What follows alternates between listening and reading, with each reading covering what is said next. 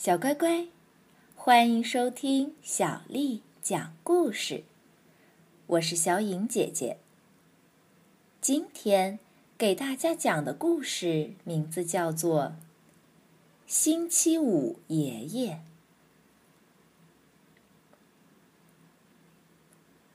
有一位记性很差的老人，他记不起自己的名字。记不起自己放东西的位置，就是丢了什么东西，他自己也不知道。他说：“什么东西都是无精打采的。”我们不能叫您无精打采，先生。荆棘护士说：“因为今天是星期五，我想我们可以叫您。”星期五爷爷，星期五爷爷说：“我仍然感觉无精打采的。”米莉说：“我们要让您兴高采烈起来，星期五爷爷。”茉莉建议说。我们要让您从头到脚焕然一新。这样，米莉和茉莉把她的头发染成了绿色。荆棘护士说：“太迷人啦！”但是，星期五爷爷看起来仍然是无精打采的。他们给他穿上了一件带紫色圆点的黄衬衣。荆棘护士说：“太漂亮啦！”但是，星期五爷爷仍然感觉无精打采的。他们在他的羊毛衫上缝上光亮的蓝扣子。荆棘护士说：“太好啦！”但是，星期五爷爷看起来仍然是无精打采的。他们在他的旧裤子膝盖上缝了两个补丁。荆棘护士说：“太棒啦！”但是，星期五爷爷仍然感觉无精打采的。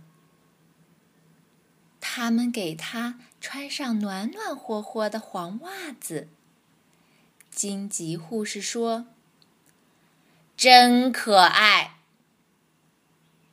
但是，星期五爷爷看起来仍然是无精打采的。他们把他的黑皮鞋擦得闪闪发亮。荆棘护士说：“完美无缺。”但是，星期五爷爷仍然感觉无精打采的。最后，他们在他的脖子上围上一条红色的围巾。在他的纽扣眼里插上一支红玫瑰。荆棘护士说：“太英俊啦！”但是，星期五爷爷看起来仍然是无精打采的。星期五爷爷，荆棘护士轻声问：“您还想要什么呀？”笑容，我想看一个笑容。星期五爷爷伤心的回答。米莉和茉莉说：“您看，我们在笑啊。”星期五爷爷使劲儿的看，但他什么也看不见。我知道还缺什么啦。荆棘护士恍然大悟：“把这副眼镜戴在您的鼻子上。”看啊，这么多笑容！星期五爷爷喊道：“再看看我，多么迷人、漂亮、可爱、英俊、完美无缺！”